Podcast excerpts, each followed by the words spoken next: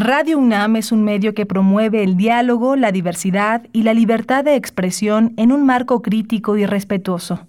Los comentarios expresados a lo largo de su programación reflejan la opinión de quien los emite, mas no de la radiodifusora.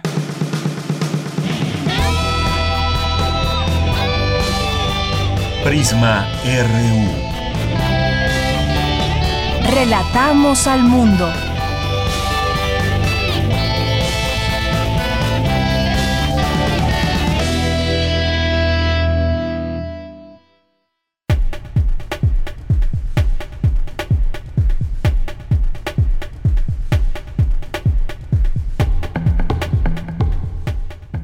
Buenas tardes, esto es Prisma RU, gracias por su sintonía.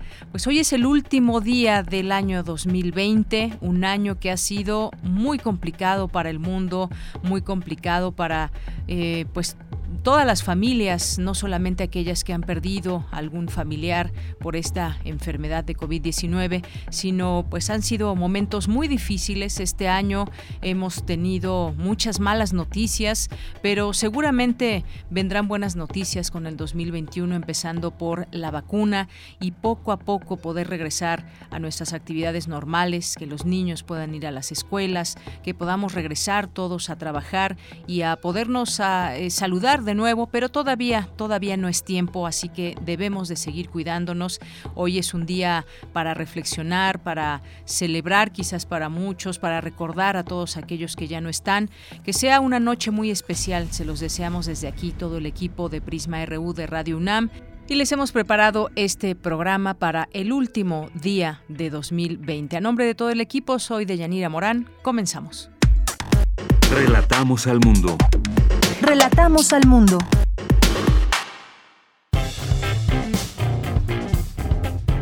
Campus RU.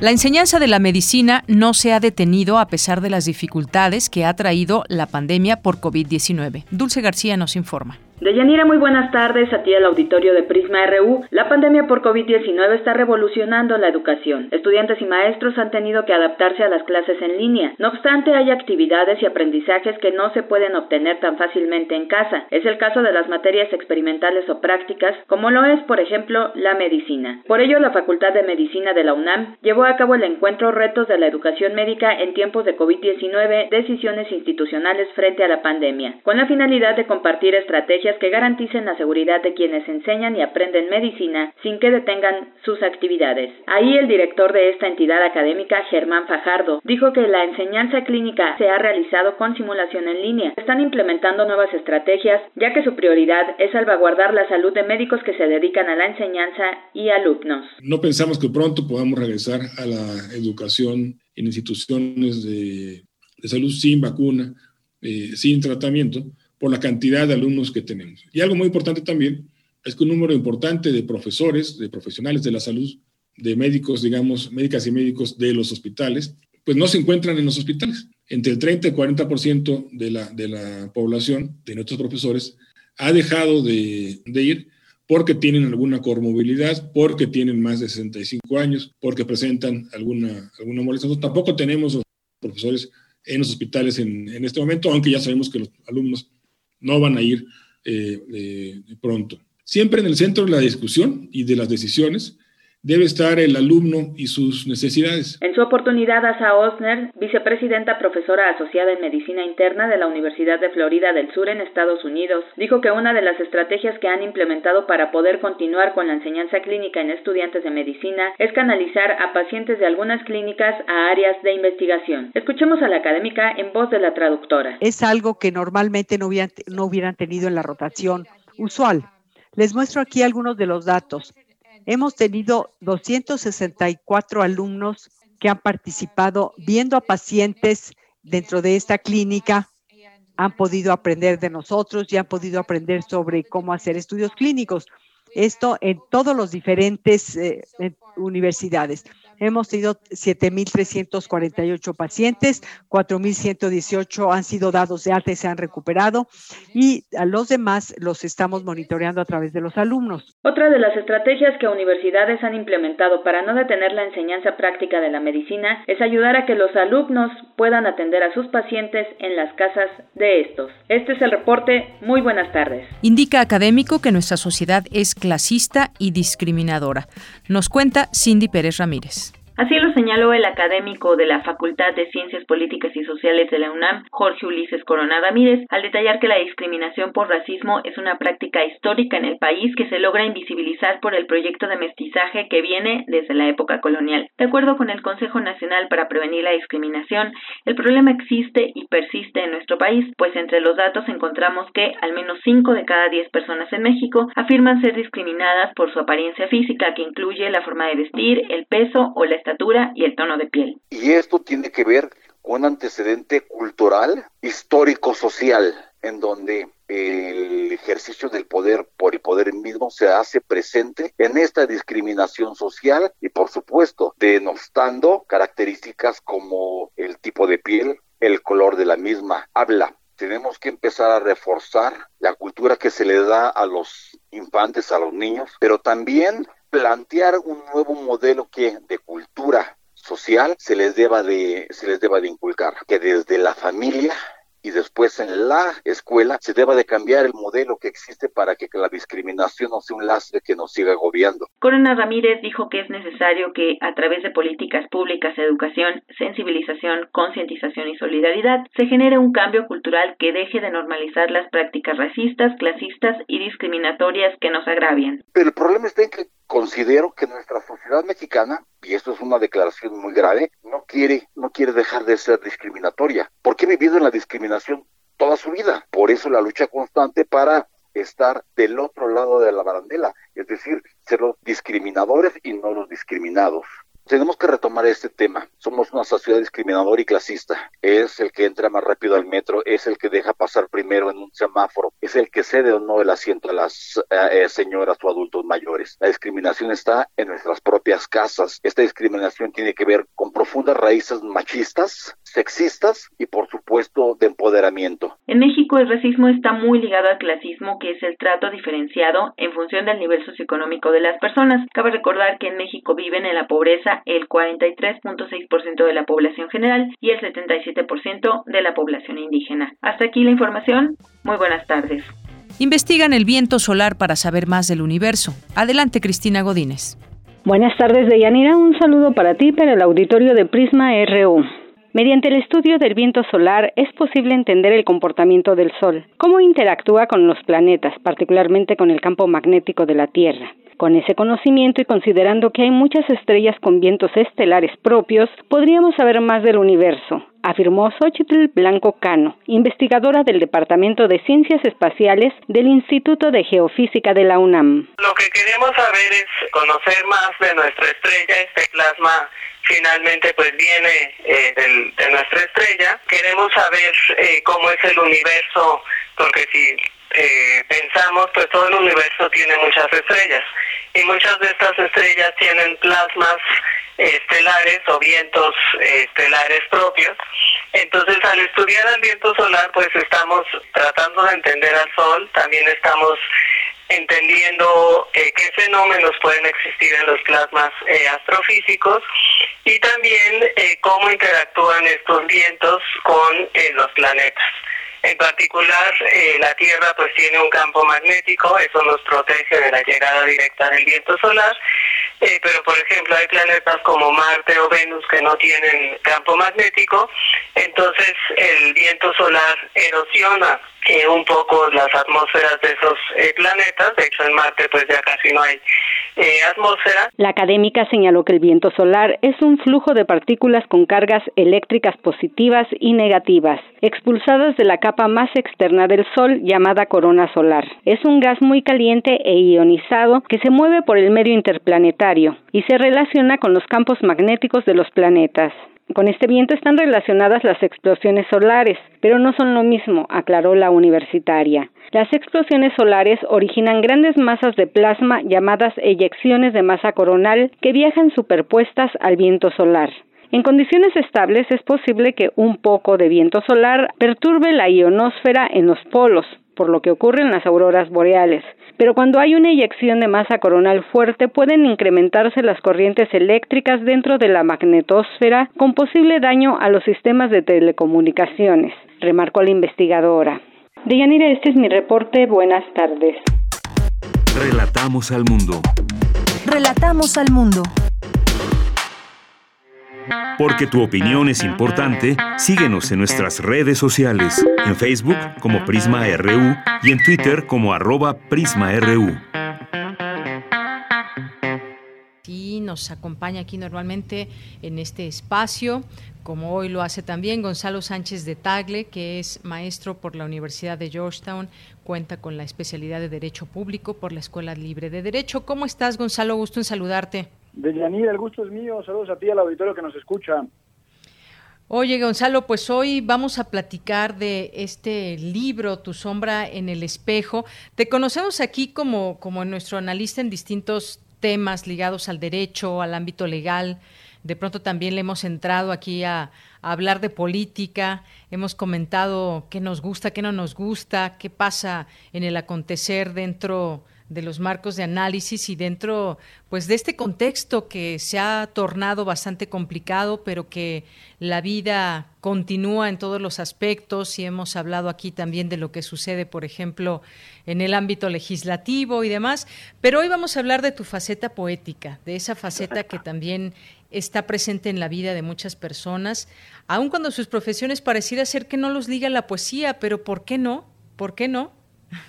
Claro, Sí, fíjate, como decía Galileo, y sin embargo se mueve, ¿no? Estamos en el país y sobre todo en esta época que nos corresponde vivir, muy turbulenta, muy complicada, muy conflictiva, muy polarizada. Y sin embargo, eh, hay muchas cosas que en ocasiones nos, se nos pasan de largo. Y puede ser, digamos, la estética, la apreciación por la vida, lo trascendente, la parte espiritual, y cada cualquier cosa que, consideremos nosotros en nuestro fuero personal como lo bello, ¿no? Y en ese sentido yo he escrito poesía, pues casi que te podría decir de hace unos 20 años. Eh, este libro, Tu sombra en el espejo, en realidad es el segundo libro que saco. El primero fue eh, Historias de una ceiba azul con la misma editorial Elefanta en el 2016. Este libro salió o se imprimió a finales del año pasado, el 2019, y por razones obvias y evidentes, es decir, pandémicas, no lo, no lo retrasé o retrasamos entre la editorial y yo su presentación, esperando un, un momento de más calma y que nos permitiera pues, reunirnos y platicar sobre el libro y los poemas, etcétera. Pero pues no se pudo y en ese sentido pues he emprendido una especie como de, de campaña en, en, medios digitales y en redes de comunicación, pues un poco para darle algo de difusión. Así es, todo ha cambiado en estos últimos meses pero creo que no, nos conectan muchas cosas y entre ellas yo creo que la poesía es un, un punto de coincidencia de muchas personas porque ahí podemos, eh, si bien tú, por ejemplo, haciendo y escribiendo poesía, vertir todo eso que de pronto eh, circunda y que se quiere mostrar al, otro y el que recibe también la poesía, por supuesto, es un, un, ejercicio también de coincidir, de, de, sufrir, de estar alegre y demás. Pero cuéntame sobre, sobre este libro de Tu sombra en el espejo que se, se divide eh, en varios capítulos, digamos, y sobre todo, pues con este contexto que das de, de, la pandemia y de pronto nos, nos hemos hecho muchas preguntas, quizás también en estos, en estos meses ya de, de, encierro o semiencierro, y cada uno tendrá su, su, realidad, pero cuéntame un poco de este, de este libro. Fíjate que no, lo había pensado en el contexto estrictamente de la pandemia, pero creo que es muy pertinente porque no, seguramente quienes nos escuchan eh, cuando menos en mi caso ha sido así, he pasado por muchísimos sentimientos y muchísimas emociones a lo largo del encierro, eh, cuestionándome eh, identidad, cuestionando, digamos, con dudas existenciales.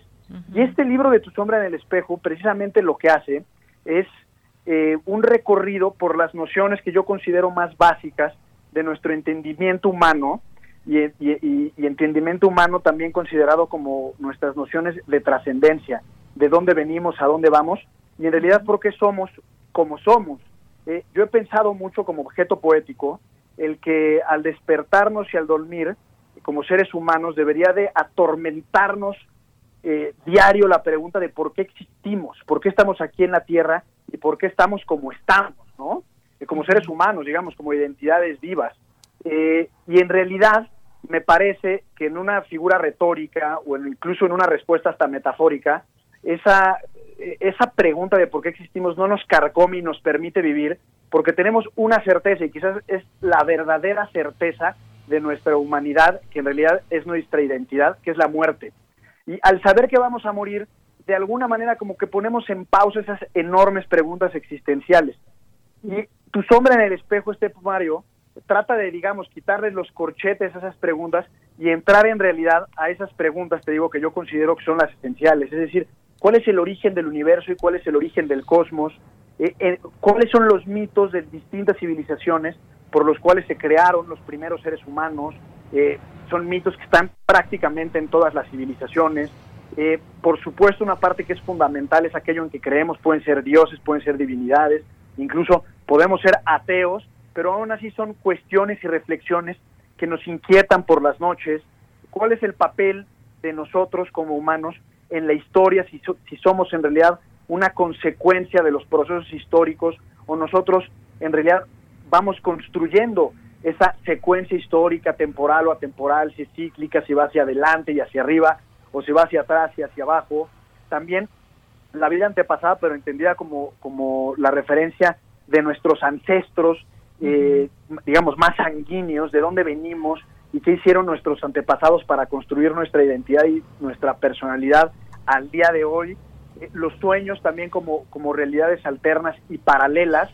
Eh, yo siempre he pensado que los sueños tienen una especie de identidad que existe, aunque no podamos asirla y no podamos muchas veces describirla, existe y por último, la muerte, como el gran misterio.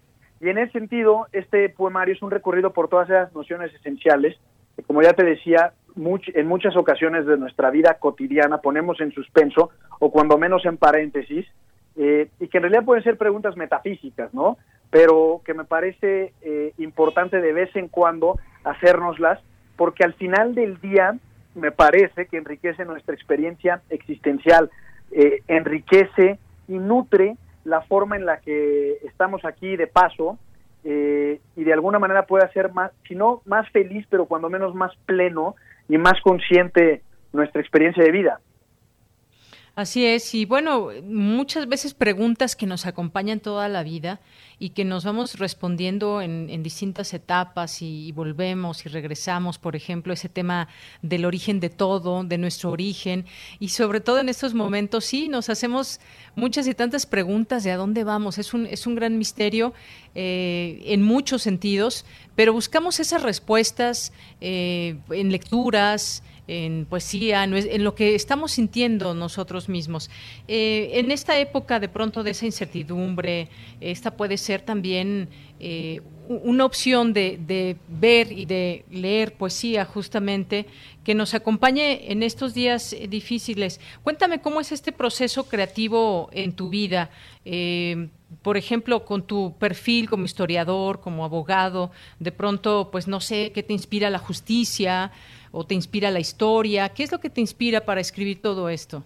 Me inspiran muchas cosas, Deyanira. De verdad, eh, Nietzsche, en el, nacimiento de la tragedia, justamente que habla de lo apolíneo y lo dionisiaco, dice que los poetas eh, son personas raras porque siempre conviven con espíritus. Más o menos es la, frase. Y en ese sentido, así trato de entender mi vida. Eh, este libro en particular es un libro que puede bien estar inspirado en la historia como fenómeno humano, eh, bajo la idea de que la referencia temporal, es decir, el tiempo existe solo en nosotros, en nosotros como seres humanos conscientes eh, de nuestro espacio y nuestra finitud. Y en ese sentido, eh, podría ser un libro que aunque no es histórico, y además es, poesía, eh, sí pudiera tener algo de inspiración en, el, en el, digamos, en las líneas históricas y, por eso las primeras, las, digamos, los primeros poemas se refieren a los mitos, que aunque los mitos por definición son ahistóricos, podemos historiar incluso los mitos. Y qué pensaban los mexicas sobre el origen del universo y sobre los primeros seres humanos que se llamaron Osomoco y Zipactonal y cómo fueron construyendo esa cosmovisión y cómo poco a poco a lo largo de la historia de la humanidad eh, desde que nos hicimos realmente conscientes de los procesos racionales y sobre todo con la modernidad, hemos perdido, digamos, esa sensación, o mejor dicho, ese sentido de lo ignorado. Eh, hay un autor que se llama Walter Benjamin que tiene un bellísimo texto muy breve que se llama Hacia el Planetario y refiere cómo es que el hombre antiguo sentía embriaguez ante una noche estrellada. Y yo creo que como, como personas del siglo XXI, en esta época que nos corresponde vivir, hemos perdido precisamente ese sentido de embriaguez, de sentirte deslumbrado, asombrado y azorado ante los grandes y enormes misterios eh, con el simple hecho de ver una noche estrellada.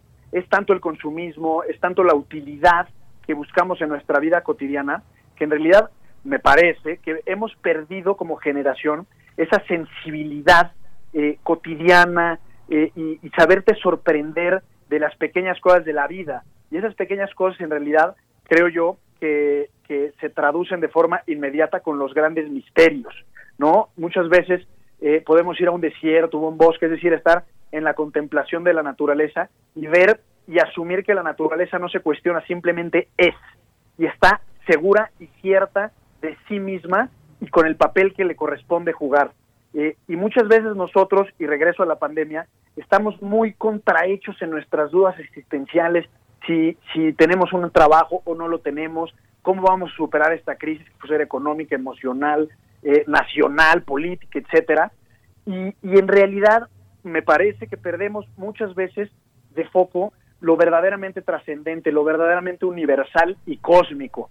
Y, y, en ese sentido esas son mis inspiraciones, la historia sin duda. En este caso en particular, en este libro no hay mucho de justicia, pero la justicia también es un elemento muy poético. La justicia, por ejemplo, en Esquilo, eh, el dramaturgo griego, pues es un enorme tema. Prometeo, por ejemplo, el famoso Prometeo cadenado, pues es un, un, un juego dialéctico entre la justicia eh, y el destino, ¿no? Eh, y entonces también la justicia, claro, es un, eh, puedes abrevar, digamos, del punto de vista poético de esos temas, porque son también temas muy, muy, muy relevantes, muy trascendentes, y sobre todo, y es lo que trato de expresar con tu sombra en el espejo, son temas muy humanos. Así es. Y dentro de todo esto, pues siempre eh, reinventarse, porque estamos en un momento en que sí nos vienen muchas preguntas y demás, pero es también la poesía ese ejercicio de reinventarse. Eh, hay que decirlo también, la, un momento difícil por el que están pasando eh, muchos, quizás muchas editoriales, porque justamente pues no está habiendo ese ir y venir normal de los, de los libros y de los textos que normalmente se ofertan en un sitio donde acuden muchas personas. Eh, y esto también pues ha hecho cambiar también esta parte, ya más allá de, de esto de la poesía, pues también esta parte, ¿de qué manera crees que afecte también? Pues afectó muchísimo, sobre todo a partir eh, de, del cierre de las librerías. Eh, la lógica editorial gira mucho en torno a las novedades y a la posibilidad de que un libro nuevo esté en los estantes, ¿no? Y, por ejemplo, yo tengo otros dos libros que están ya en, en, el, en, el, pues, en la cocina eh, para salir y se retrasaron unos seis meses precisamente por la pandemia.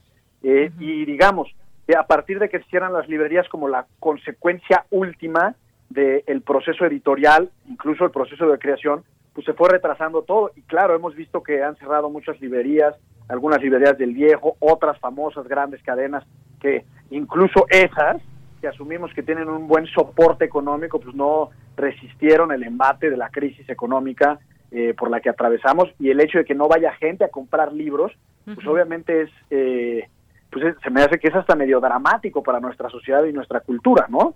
Y, y regresando a tu primer punto de, de esa reinvención, yo incluso diría, Deyanira, que más que reinventarnos, eh, el ser humano está en un permanente proceso de invención a sí mismo. Y quisiera leerte una cita de Hermann Hesse en El Lobo Estepario que dice así, el hombre no es una creación terminada, sino una exigencia del espíritu, una posibilidad lejana tan deseada como temida, y que del camino que él conduce solo se ha recorrido un pequeño tramo bajo terribles tormentos y éxtasis.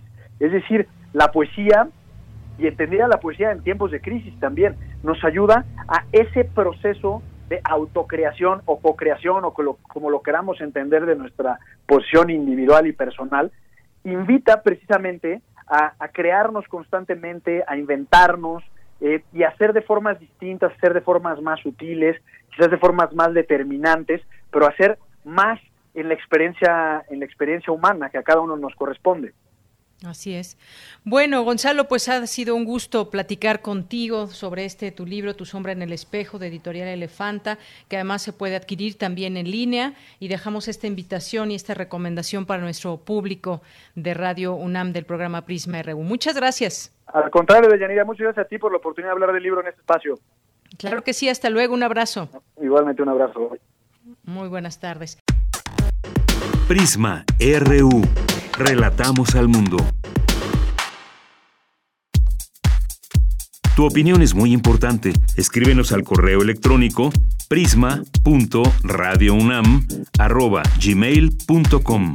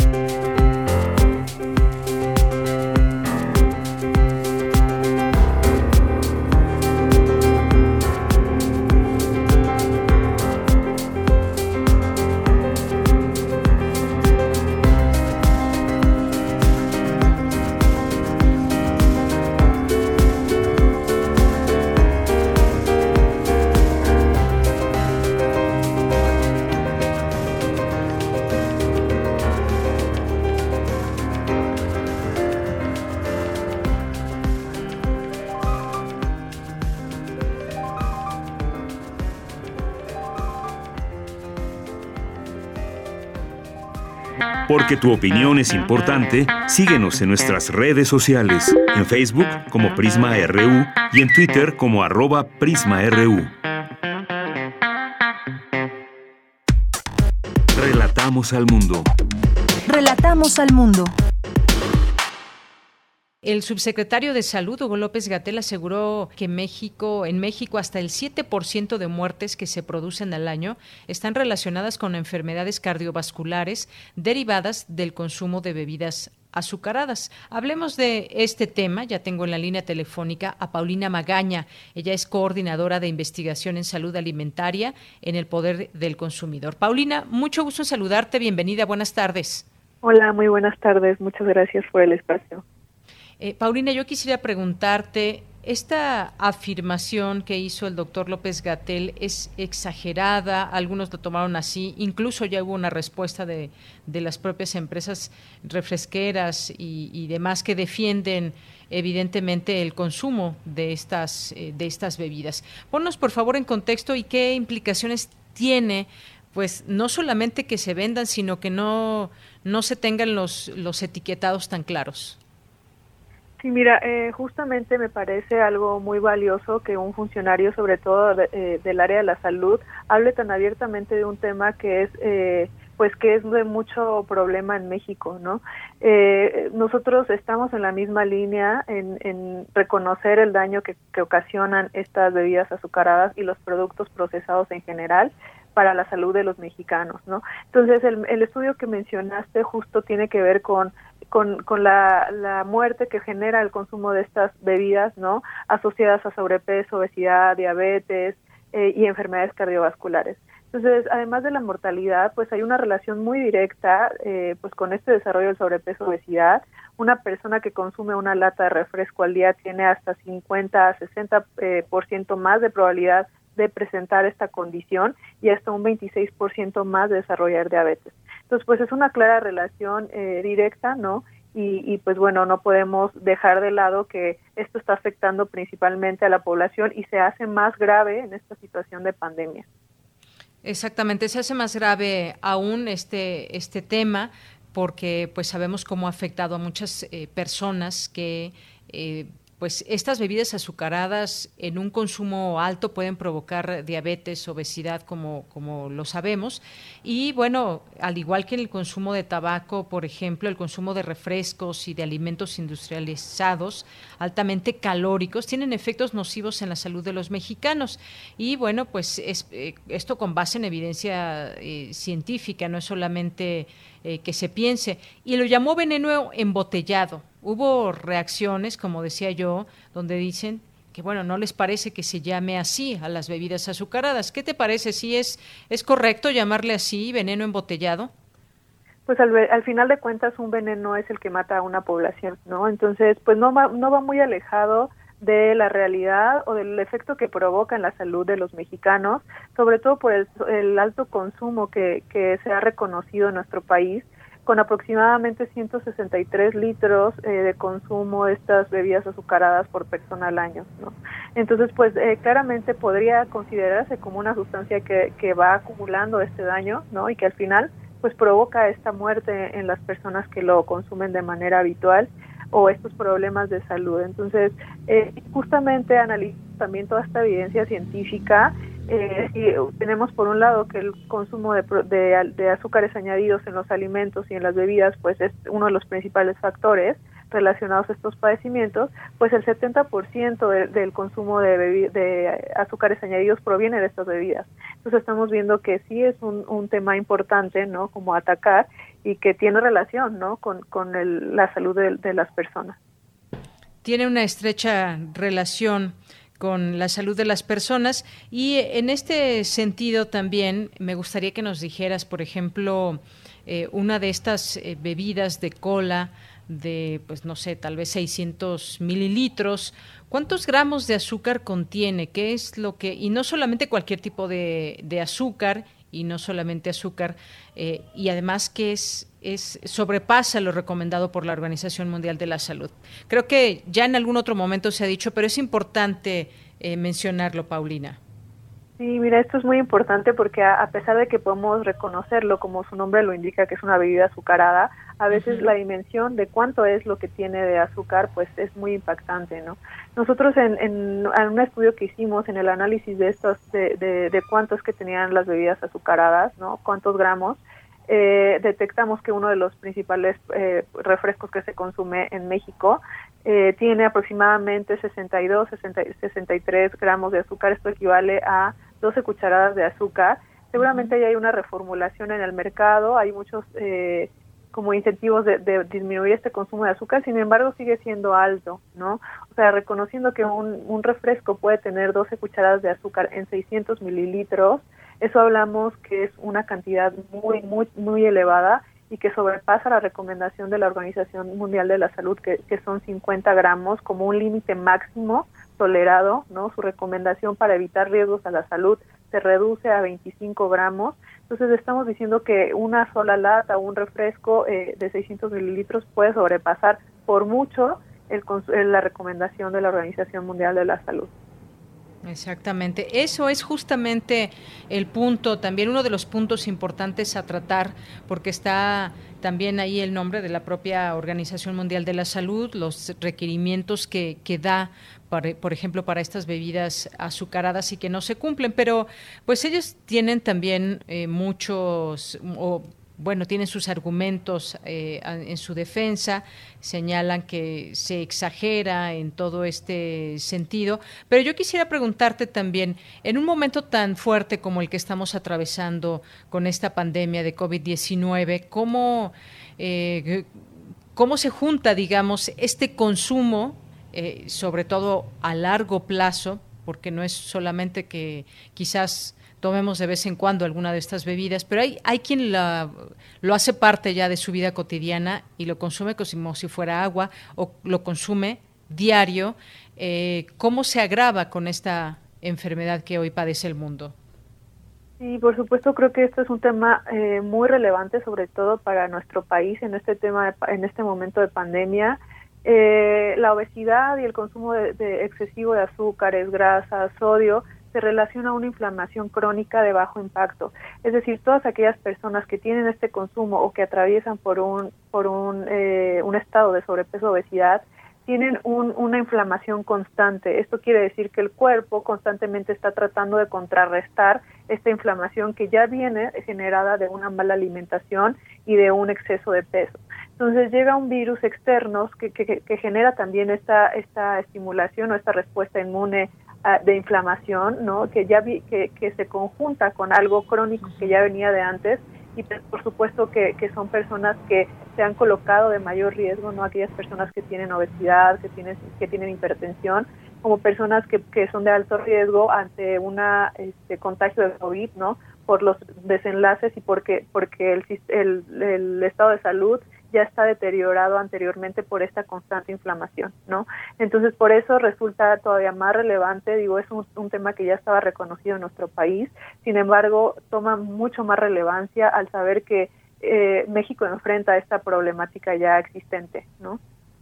ya existente justamente. Mira, te decía que la Asociación Nacional de Productores de Refrescos y Aguas Carbonatadas, con respecto a estas declaraciones del doctor López Gatel, salió a decir que las, que las palabras del subsecretario eran imprecisas y basadas en prejuicios debido a que ellos siguen las normas y regulaciones establecidas en México. Eso es también importante. ¿Qué te parece esta respuesta que dan? Bueno, el, apegarse a las regulaciones no quiere decir que no estén contribuyendo a, este sobreconsumo, ¿no? O sea, una cosa es apegarse a las regulaciones en cuanto a, a que un producto sea inocuo, es decir, que no, no tenga un manejo higiénico adecuado, pero eso no quiere decir que no represente un riesgo a la salud por su contenido, ¿no? Entonces, en este momento no estamos eh, diciendo que sea una prohibición, pero que sí se informe no de manera clara y sobre las consecuencias que puede tener este sobreconsumo, sobre todo de productos procesados o ultraprocesados y de bebidas azucaradas. Entonces, eh, me parece que salirse un poco de la tangente y decir, bueno, hay un problema evidente eh, de este consumo en, México y, y, deriva, ¿no? O sea, hay estudios también que realizó la Organización Panamericana de la Salud y posiciona a México como el mayor consumidor en toda la región eh, de Latinoamérica en el, consumo de estos productos. Entonces, eh, no, no hay por qué decir que no hay una relación, eh, es una parte importante del, de la contribución energética y sobre todo no hablamos de que aporta algo más, sino está, eh, proviene de azúcares añadidos, ¿no? Así es. Bueno, pues ahí está lo que lo que responde esta asociación, lo que opinan ustedes. Es importante saber y conocer qué estamos consumiendo. Eso es lo más importante y sabemos que han tenido una lucha muy grande con el tema también de los etiquetados, que continúa además esta lucha, Paulina. Así es, eh, justamente es también el tener este derecho a la información, ¿no? A, saber qué contiene un producto, pero de manera clara, ¿no? Sin, sin eh, dejar de lado que puede contribuir no a, tener sobrepeso obesidad y pues justamente eso es lo que se, se trata de hacer con esta nueva iniciativa de etiquetado, ¿no? De cambio en el que ya se reconozca que un producto excede la cantidad de azúcar, sal o calorías, ¿no? Y que eso ya representa, o sea, si es un consumo eh, constante, pues ya representa un riesgo. Muy bien. Bueno, pues Ahí dejamos esta conversación del día de hoy. Por supuesto, también seguimos en, pues, con ustedes también eh, en esta lucha que ustedes han emprendido y que es importante, sobre todo porque queremos que la gente se informe. Ya, pues, evidentemente, cada quien decide, eh, pues, poder optar por consumir o no o de o consumir de una manera mucho más medida que como se hace cotidianamente en el país. Yo creo que esto revertiría muchos índices en distintas enfermedades y con respecto a la salud. Paulina, muchísimas gracias por estar con nosotros. Gracias a ustedes. Buenas tardes. Muy buenas tardes. Bueno, pues fue Paulina Magaña, coordinadora de investigación en salud alimentaria en el poder del consumidor. Continuamos. Relatamos al mundo. Relatamos al mundo. Me da mucho gusto recibir aquí en Prisma RU de Radio UNAM al doctor Rodrigo Roldán Marín, responsable de la Clínica de Oncodermatología de la UNAM, de la Facultad de Medicina de la UNAM. Doctor, bienvenido, buenas tardes.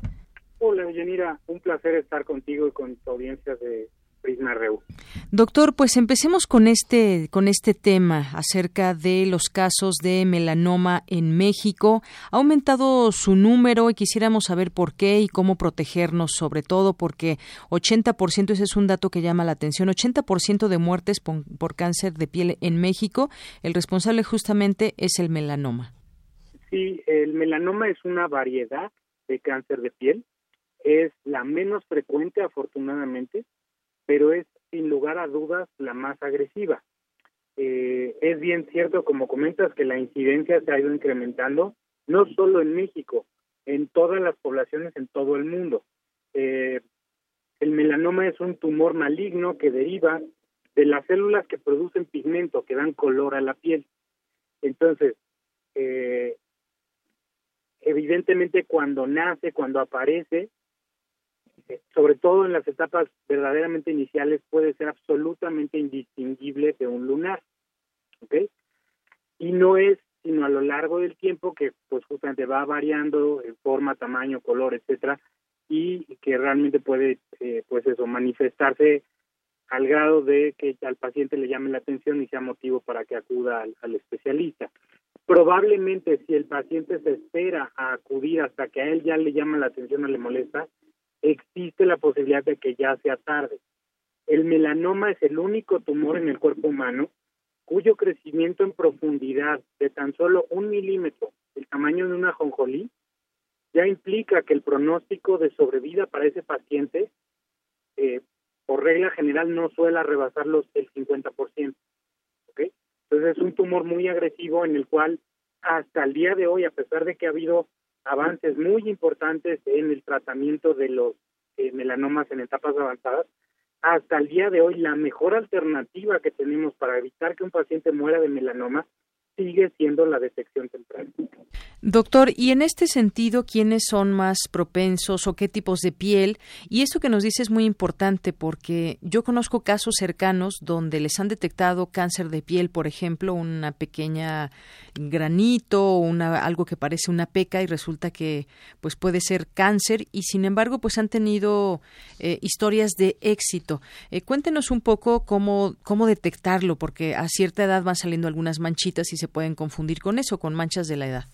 Claro que sí, claro que sí, con mucho gusto, Yanira. En primer lugar, lo primero que hay que entender es que el cáncer de piel y en particular el melanoma, una buena proporción de casos son ocasionados por el daño que la radiación ultravioleta emitida por el sol va causando en la piel.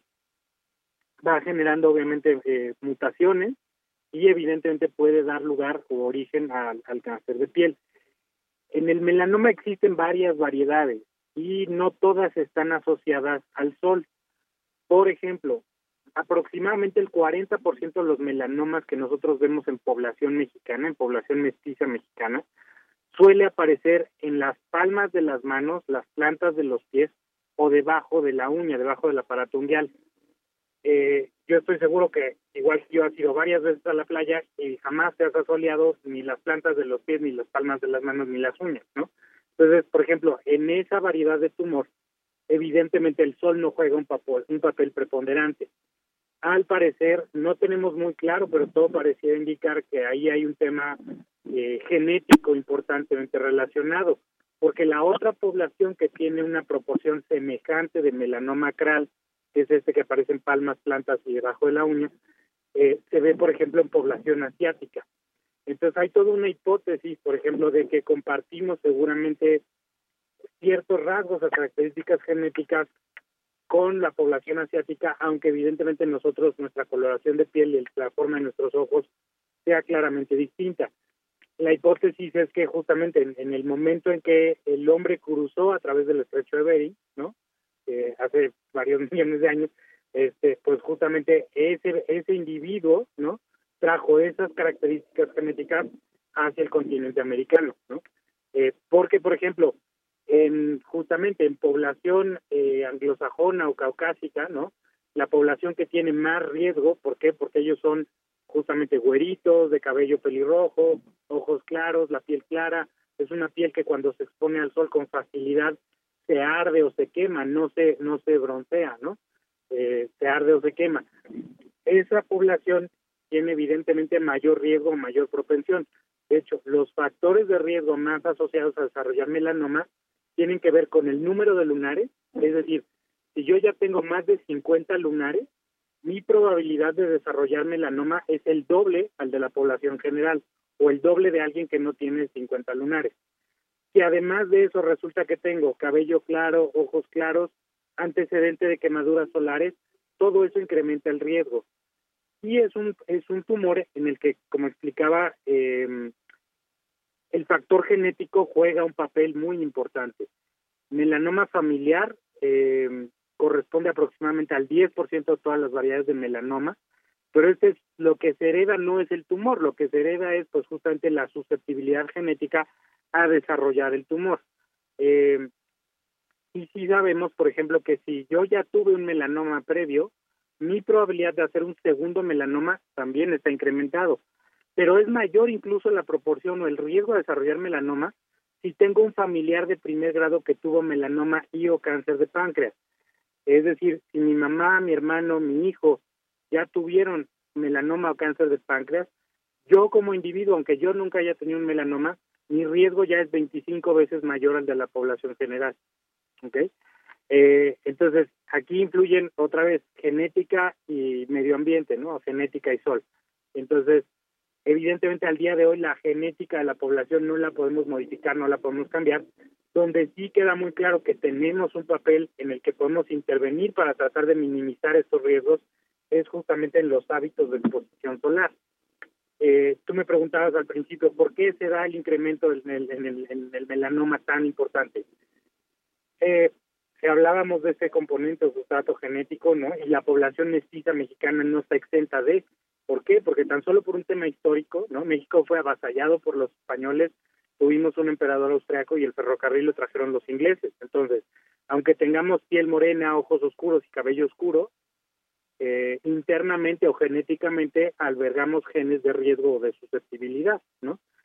Por otro lado, es evidente que el cambio climático es un problema eh, real, existente, y que la, la Tierra al día de hoy recibe mayor cantidad de radiación solar que la que recibía probablemente hace 200 años, ¿no?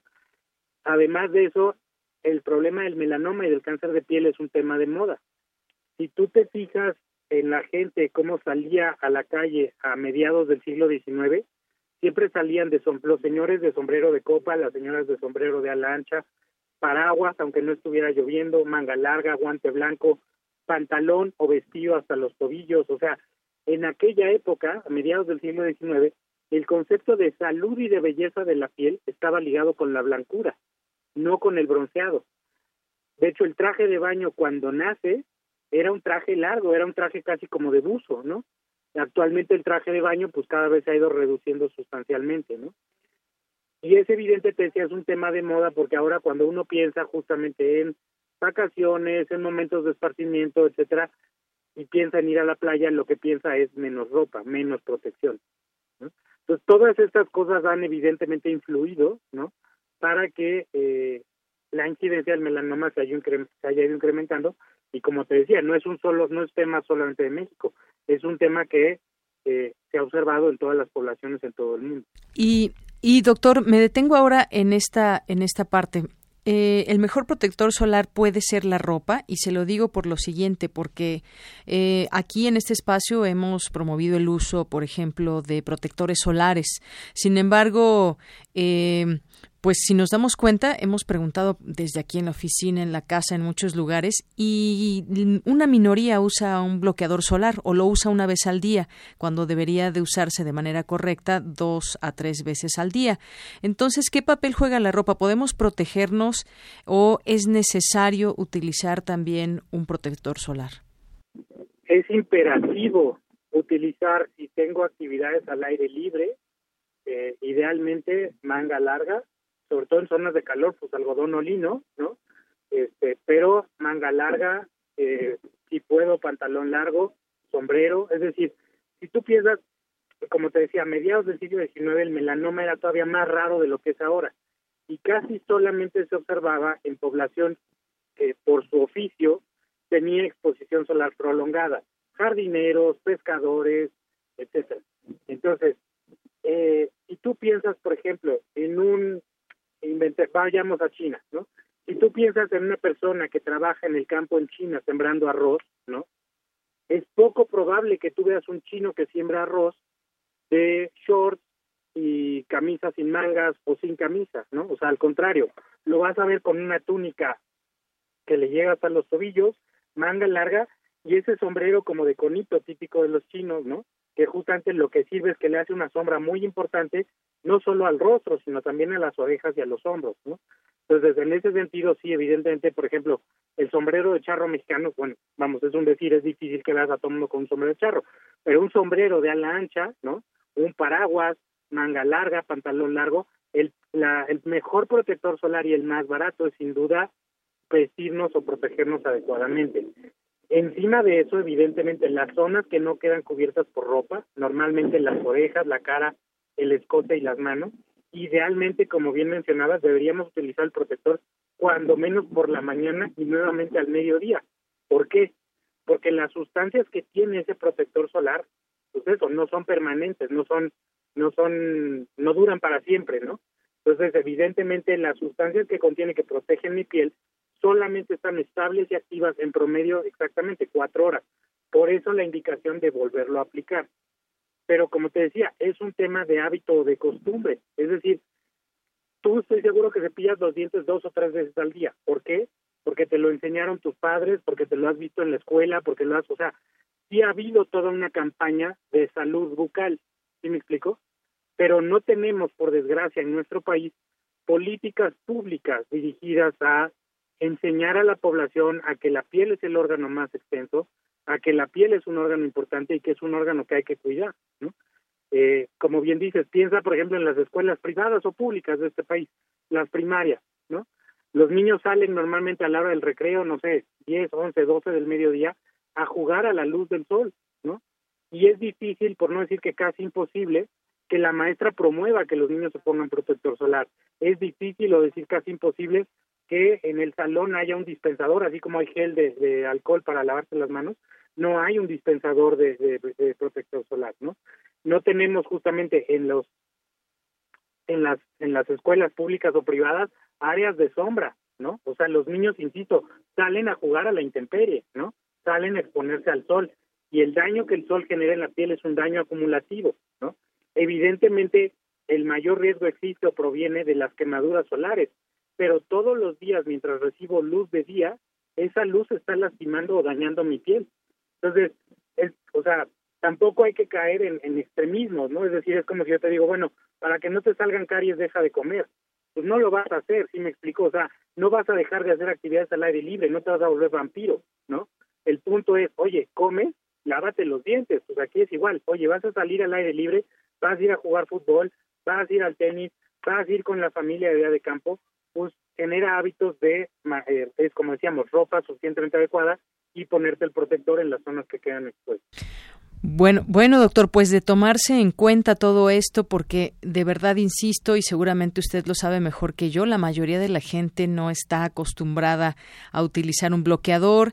Eh, me imagino que habrá variedad de precios, algunos son eh, muy caros dependiendo las marcas, pero es algo que, como usted decía, se vuelve imperativo y creo que es un aprendizaje. Como bien decía también, en las escuelas no se promueve el uso, no lo dicen los maestros, porque yo creo que ni siquiera los maestros utilizan el bloqueador solar, pero pues que esta entrevista sirva para hacer conciencia de saber qué es el, el, melanoma y saber que tenemos la posibilidad nosotros de cambiar esa realidad o de ser alguien más dentro de ese porcentaje que pierda la vida o que tenga problemas con eh, su piel por un por una situación de prevención. Bueno, además nos decía la parte genética, pero la prevención está de nuestro lado. Eh, sí, por supuesto. Como decía, es un tema de hábitos, ¿no? O sea, lo mismo, las primeras veces cuando eres niño que te dicen, vete a lavar los dientes, lo haces de mala gana, necesitas supervisión, necesitas recordatorios, etcétera.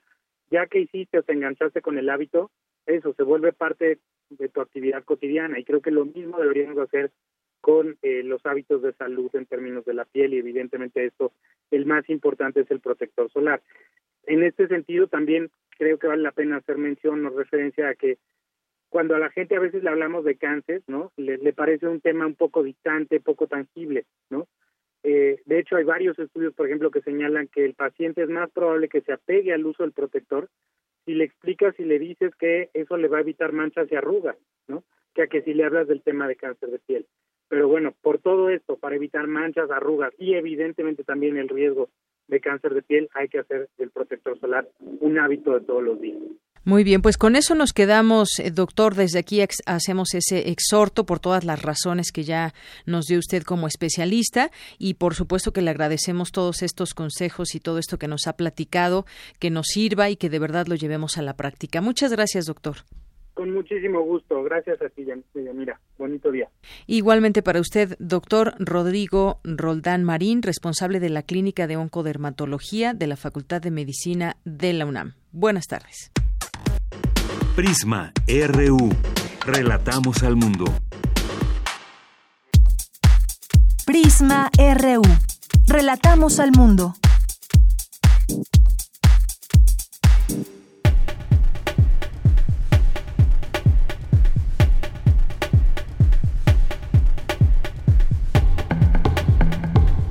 Explica académico cómo se realizan las cirugías en medio de la contingencia por COVID-19. Adelante, Dulce.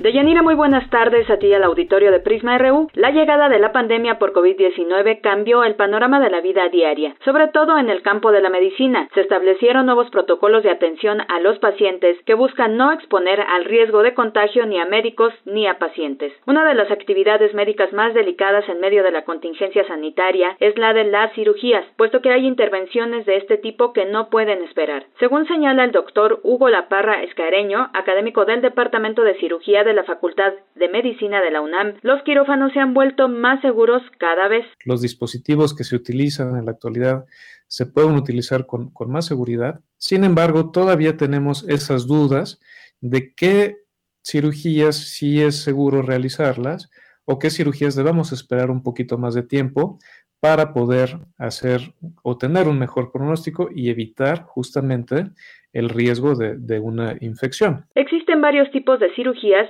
que se dividen en dos grupos principales, la cirugía electiva y la cirugía de urgencia. La primera puede esperar para ser realizada, puede estar sujeta a cambios en cuanto al procedimiento, así como a otras opciones que se platican previamente con el paciente. Pero las cirugías de urgencia no pueden esperar. El doctor Laparra Escareño explicó por qué. Algunos ejemplos de cirugía de urgencia son, por ejemplo, apendicitis, abdomen agudo, aquellos pacientes que tienen algún traumatismo, accidentes automovilísticos, accidentes por armas blancas, arma de fuego. Cuando ya estamos en quirófano, cuando estamos en un hospital, siempre tenemos que utilizar cubrebocas. Hay varios tipos de cubrebocas. Hay cubrebocas, habitualmente se definen como normales, ¿ok? Y hay cubrebocas de alta eficiencia.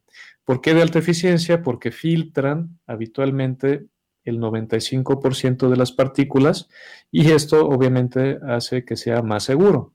Las caretas tienen la función justamente de evitar el contacto de las secreciones con los ojos. Hay algunos hospitales que incluso han hecho cirugías eh, a distancia utilizando la opinión de varios médicos especialistas conectados de forma remota para estar en el quirófano y finalmente eh, hacer una cirugía en conjunto. Finalmente, el doctor Hugo Laparra dijo que en el hospital donde él labora, el seguimiento estricto de los protocolos de seguridad ha logrado que la tasa de infección sea incluso más baja que la de algunos hospitales más prestigiosos de otros países. Añadió que la UNAM ha hecho grandes esfuerzos por enseñar a los estudiantes de medicina desde las primeras etapas de su formación a seguir dichos protocolos de seguridad, desde llevar una buena relación con el paciente hasta aprender a utilizar de forma correcta el equipo de protección personal personal. Este es el reporte. Muy buenas tardes. Cristina Godínez nos platica de literatura, enfermedad y confinamiento que habla la escritora Margot Glantz. Deyanira, un saludo para ti para el auditorio de Prisma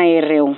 Al participar en el ciclo Grandes Maestros, la profesora emérita de la UNAM abordó el tema de la literatura de contagio y contagiosa. Margot Glantz comentó que fundamentalmente tiene que ver con el momento en que vivimos por la enfermedad COVID-19. Empezaría yo con un autor muy universal, que es Daniel Defoe, que escribió una de las obras más leídas. Dicen que Robinson Crusoe es una obra que se ha traducido casi como la Biblia. Entonces es un libro fundamental, es un libro de confinamiento. Es decir, es el libro más extremo de confinamiento, porque Robinson Crusoe fraufraga y va a dar a una isla desierta y está absolutamente solo durante mucho tiempo hasta que por fin encuentra a Viernes, pero pasan muchos años antes de que encuentre a Viernes. Entonces, es la literatura de confinamiento esencial. Pero también Defoe, que fue un hombre muy curioso, escribió un libro importantísimo que ahora estamos releyendo, que es El año de la peste. La escritora señaló que como sociedad estar en confinamiento nos iba a hacer reflexionar. Sin embargo, parece que no hemos aprendido la lección. Yo pensaba lo mismo, que estar en, en confinamiento nos iba a meternos más en lo que somos nosotros, que íbamos a reflexionar, que íbamos a poder cambiar toda una serie de conductas que nos han conducido mundialmente a lo, a lo que nos han conducido, pero justamente lo que acabo de decir en relación con lo de las colas frente a Sara, desmiente cualquier posibilidad porque la gente sale inmediatamente y no aprende en absoluto la lección, el confinamiento sirvió para volverse masa otra vez. Concluyó que estamos ante una pandemia globalizada y de la que no sabemos qué es lo que va a pasar. Dianira, este es mi reporte. Muy buenas tardes. Tu opinión es muy importante. Escríbenos al correo electrónico prisma.radiounam@gmail.com. Prisma RU. Relatamos al mundo.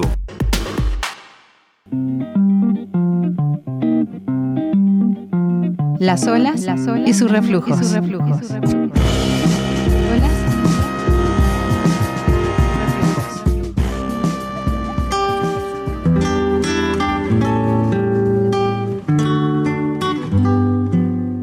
Bienvenidas y bienvenidos a otra misión de las olas y sus reflujos. Hoy tendremos una charla con la investigadora del Instituto de Investigaciones Estéticas de la UNAM, Elena Chávez MacGregor, acerca del podcast Cuidado y Distanciamiento, una serie de pláticas en el encierro. Este trabajo integrado por tres pláticas en formato de audio pretende indagar sobre los horizontes que abre esta crisis por la COVID-19 y las implementaciones gubernamentales del distanciamiento social sobre el cuidado.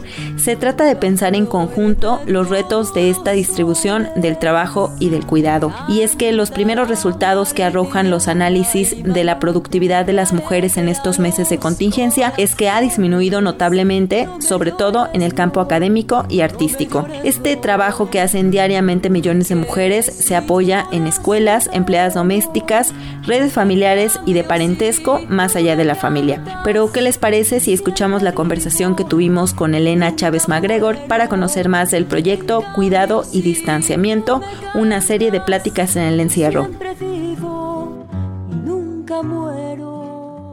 Muchas gracias por tomarnos la llamada. Me gustaría que nos platicara de dónde surge esta serie de pláticas en el encierro. Bueno, yo en los últimos años he estado trabajando alrededor de problemas de mm, la maternidad, el trabajo, el trabajo de cuidado, el trabajo reproductivo y el doctor Iván Ruiz me convoca o me invita a pues hacerlo público y me propone que por qué no hago una serie de, de conversaciones y a partir de ahí llegamos a esta idea de hacer este podcast, digamos, para hacerlo público, para compartirlo, para pensar juntas, para, para que esto no se quede, digamos, en esta cuestión de lo privado, algo que sucede muy contundentemente con la maternidad es que pareciera que es, digamos, como un pacto secreto, que uno nunca sabe todo lo que está ocurriendo ahí. Ahora, ¿qué reto supone desde un principio el aislamiento para las mujeres académicas, investigadoras y artistas? Bueno, lo que supone es, es brutal, supone los primeros datos que se arrojan es que la productividad de las mujeres que trabajan ha bajado exponencialmente. Por otro lado, también los datos que se ofrecen, no tanto en México porque no hay tanta, tanta información sobre ello, pero en Estados Unidos, es que la falta de trabajo quien va a afectar más es a las mujeres y mujeres racializadas, inmigrantes, evidentemente. Es claro que las condiciones de producción no son las mismas, o sea, no tenemos el mismo tiempo para trabajar, no tenemos las mismas condiciones de concentración, ni siquiera los mismos espacios de investigación que se tenía, la gente que hace ciencia que tenía que ir a laboratorios, eh, la gente que hace archivos que tenía que moverse archivos, estamos encerradas en casa. Y estar encerradas en casa siendo mujer es muy fuerte, finalmente es una demanda de muchos movimientos feministas el poder salir al espacio público, ¿no? En esta división que se ha hecho sobre los trabajos y las funciones de hombres y mujeres. Históricamente se le otorgó a la mujer el espacio doméstico y llevamos muchos años peleando por justamente salir de este espacio y de pronto con esta pandemia y con, con, las decisiones que se tomaron de cómo enfrentarla, pues llevamos seis meses encerradas en nuestras casas de nuevo, ¿no? ¿Qué supone esto en una creación de comunidad que de pronto se vuelve otra vez estructurada a partir de estos núcleos muy conservadores, ¿no? Que es la familia nuclear, que son mamá, papá y los hijos. ¿Qué redes se tejen alrededor del trabajo de la mujer? Pues hay varios como niveles. Evidentemente hubo siempre un, hubo una demanda histórica también hecha por las mujeres por una red, eh, digamos, estatal e institucional que generara las condiciones para que pudiéramos trabajar. Eh, esas son evidentemente las escuelas, las estancias, las guarderías. Por otro lado está todo el trabajo terciario, doméstico, donde se ha delegado muchísimo el trabajo de cuidado para que alguien más lo pueda hacer mientras otra persona va a trabajar, generando una relación de trabajo muy compleja y que esto además es súper común en, en América Latina, donde se delega a alguien más ese trabajo de cuidado con un salario mucho menor a lo que implica la persona que tiene que salir a trabajar. Eventualmente también han estado como las familias para generar estas estructuras de cuidado donde si no es la abuela, es la tía o es la prima la que se queda pues también está el reto de pedirle al Estado que genere otras condiciones, repensar lo que ha querido decir trabajo y cómo socialmente lo hemos acomodado para que el trabajo solo sea eso que te pagan, eso asalariado, eso que vas a hacer.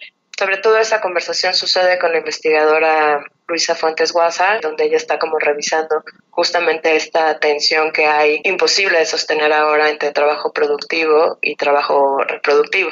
¿Existe eh, algún elemento en común en todas estas conversaciones? En las conversaciones quisimos tener como una variedad de voces. Eh, la segunda plática que fue con la artista y activista Lorena Wolfer gira mucho más en torno al problema en México, gira en torno a qué significa la instrucción de quédate en casa. Y en la tercera charla, que es entre la curadora Alejandra Labastida y la artista y activista peruana que vivía en España, Daniela Ortiz, ahí hay una conversación entre dos formas de, hacer una crítica a la maternidad. Lo que queríamos era más bien exponer varias perspectivas sobre lo que se está viviendo y para poder como entender todo lo que se teje ahí. De momento solo tendremos estas tres entregas. Se está planeando para el 28 de octubre, si no me equivoco, un, un seminario que estará abierto a todas y todos los que quieran participar. Me parece que en este momento tan importante de nuestras vidas, es muy necesario que la universidad se abra también a otros saberes, a otras formas de hablar, a otros conocimientos, que pongamos sobre la mesa cuestiones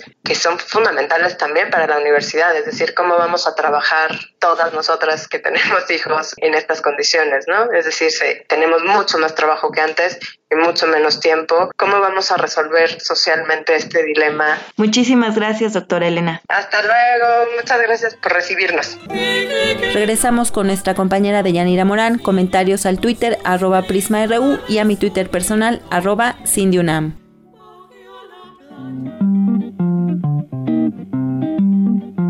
Las olas, y sus reflujos.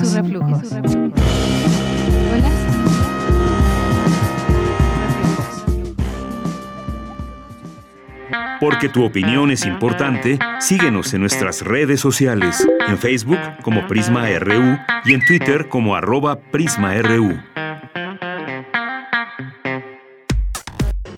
Prisma RU. Relatamos al mundo. El flautista de Hamelin, un cuento de los hermanos Grimm. Hace mucho, mucho tiempo, hubo en Alemania una ciudad llamada Hamelin. Era una ciudad rodeada por murallas, muy bonita y también muy próspera, puesto que tenía un importante puerto al que iban comerciantes de todo el mundo.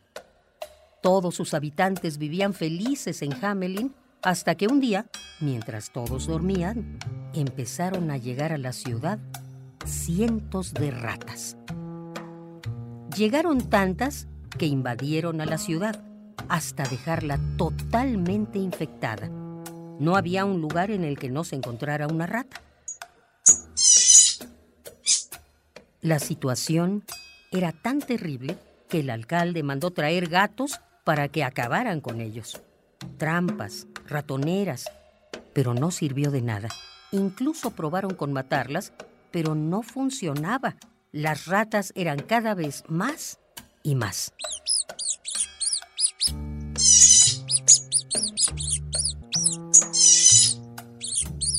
En medio de esta situación llegó a Hamelin un músico que aseguró al alcalde que sería capaz de limpiar la ciudad de ratas. ¿Vos solo podréis hacerlo? Por supuesto, pero a cambio pido mil monedas de oro os preocupéis. Si lo conseguís, os daré un millón si es necesario.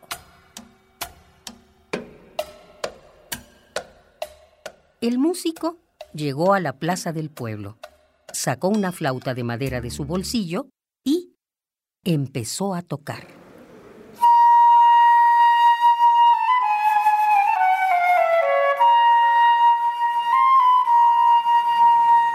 En ese momento, las ratas comenzaron a salir de todos los rincones de la ciudad.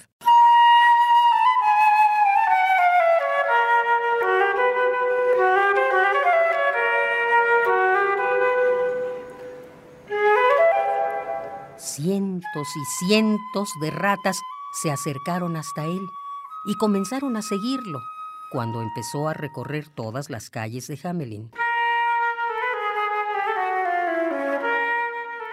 El flautista continuó caminando hasta salir de la ciudad y llegar al río, donde se paró en la orilla y siguió tocando. Las ratas estaban tan ensimismadas por la música que cayeron al agua y murieron ahogadas todas.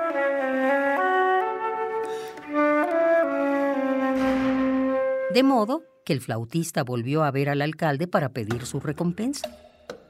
¿Mil monedas de oro por una música? ¿Una musiquita?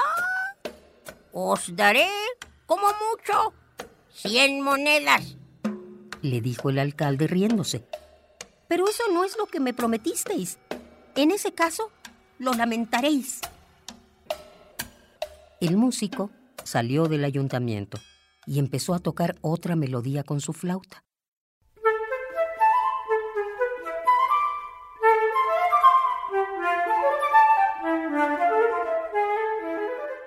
Era más dulce, era la más hermosa melodía jamás escuchada y era muy alegre. En esta ocasión, fueron los niños, grandes y pequeños, los que empezaron a salir de las casas y comenzaron a seguirle allá a donde él iba.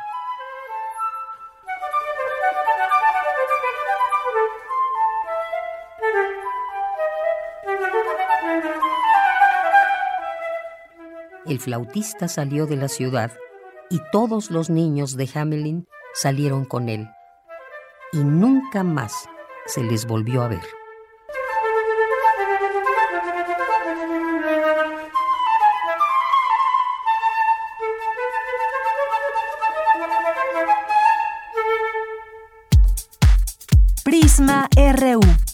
Relatamos al mundo.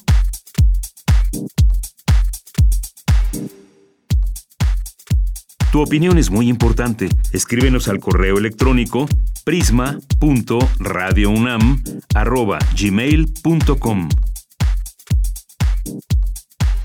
Y ahora doy la bienvenida a Fernando Lozano Asensio, que es doctor en sociología por la Universidad de Texas Austin y director del Centro Regional de Investigaciones Multidisciplinarias de la UNAM. El tema pues se anticipan más migraciones al terminar la pandemia. Los flujos serían de países en situación económica precaria. Doctor Fernando, bienvenido a este espacio. Muy buenas tardes. Doctor, ¿me escucha? Bueno, ahí tenemos un problema en la comunicación. A ver si en algún momento ya podemos tener al doctor Fernando para platicar de este tema. Eh, que pues anticipan más migraciones al terminar la pandemia. Ahorita de alguna manera y de alguna manera porque no ha sido al 100 que se ha contenido de alguna manera el flujo normal de, de, migrantes a lo largo del mundo. Y específicamente si nos ponemos a pensar en el tema de México, pues también hay un flujo muy importante en esta, en esta frontera. sur primero, con todo el paso de migrantes eh, centroamericanos sobre todo, para después eh, internarse al país y en el norte pues también tener ahí una, una situación específica muchas veces eh, difícil como como es el paso de los migrantes. Ya está en la línea telefónica el doctor Fernando Lozano, a quien recibo con mucho gusto. Doctor, buenas tardes. ¿Qué tal? Buenas tardes, Yanira. Buenas tardes. Gracias, doctor, por tomarnos esta llamada. Decía yo, pues eh, cuando se regrese a la normalidad podrían incrementarse las migraciones, toda vez que la emergencia sanitaria ha implicado un aumento en los niveles de pobreza, es lo que usted ha afirmado y nos gustaría platicar justamente sobre este tema. ¿Cómo se dará este, este digamos, este flujo migratorio? ¿Cómo podría incrementar? ¿Y por qué, sobre todo, las razones de estas migraciones? Pues eh, en rigor, lo que la pandemia ha significado para la movilidad humana es algo totalmente inédito, es decir, ha frenado la movilidad. Y al frenarse la movilidad, ¿qué implica? Todas las posibilidades de mejorar las condiciones de vida por emigrar. Y en su caso, el impacto que tiene en la población, las poblaciones locales, ha incrementado los niveles de pobreza. Entonces, el escenario que se prevé es efectivamente Em, que haya un incremento, sobre todo de aquellos países que han, se han visto eh, mayormente afectados por la pandemia y que ya venían arrastrando, digamos, problemas estructurales muy serios. ¿no? Aquí eh, a, lo que podemos agregar es esta idea que tuvieron muchos países eh, de que responsabilizaban y criminalizaban a los migrantes precisamente porque como eran los portadores de, los contagios, etcétera, ¿no? Entonces, es una situación muy compleja para los para los migrantes porque no solo están soportando esta digamos imposibilidad de de moverse no solo están asumiendo una eh, situación muy muy fuerte en términos de haberse empobrecido con con, con la misma situación de, de la pandemia sino cargan con todo este estigma no a lo cual se agrega en rigor el tema de, sobre todo en los países del norte global, estas políticas xenofóbicas, anti-inmigrantes. Entonces, sí es un escenario en donde el retorno, digamos, a la nueva normalidad es totalmente compleja para, para digamos, para los grupos, para las colectividades de migrantes en, en el continente americano, en México y a nivel global, ¿no? Así es. Y bueno, por una parte, pues como usted bien dice, ahorita quedaron detenidos muchos de estos flujos migratorios porque pues finalmente a los países a los que piensan llegar pues también tenían o guardan una situación aún todavía eh, delicada y adversa para los propios migrantes. Por una parte se incrementarán las migraciones, pero por otra también, doctor, llegan a países también golpeados por la pandemia. Me pongo a pensar en México, que quizás no sea el país destino de muchos, sino Estados Unidos, pero transitan por México y llegan a países con economías afectadas.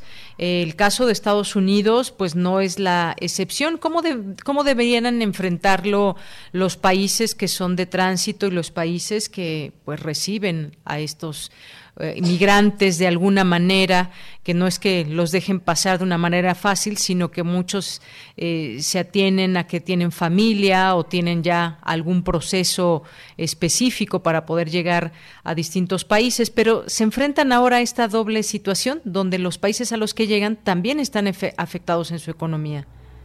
Sí, sin duda, sin duda. Y en el caso de México en particular, qué bueno que lo que lo haces notar, o sea, México no solo es un país, digamos, que, que, exporta mano de obra a los Estados Unidos, sino que en las últimas dos décadas se ha convertido en un país de tránsito y sobre todo en un país receptor de, de, trabajadores y de población en general.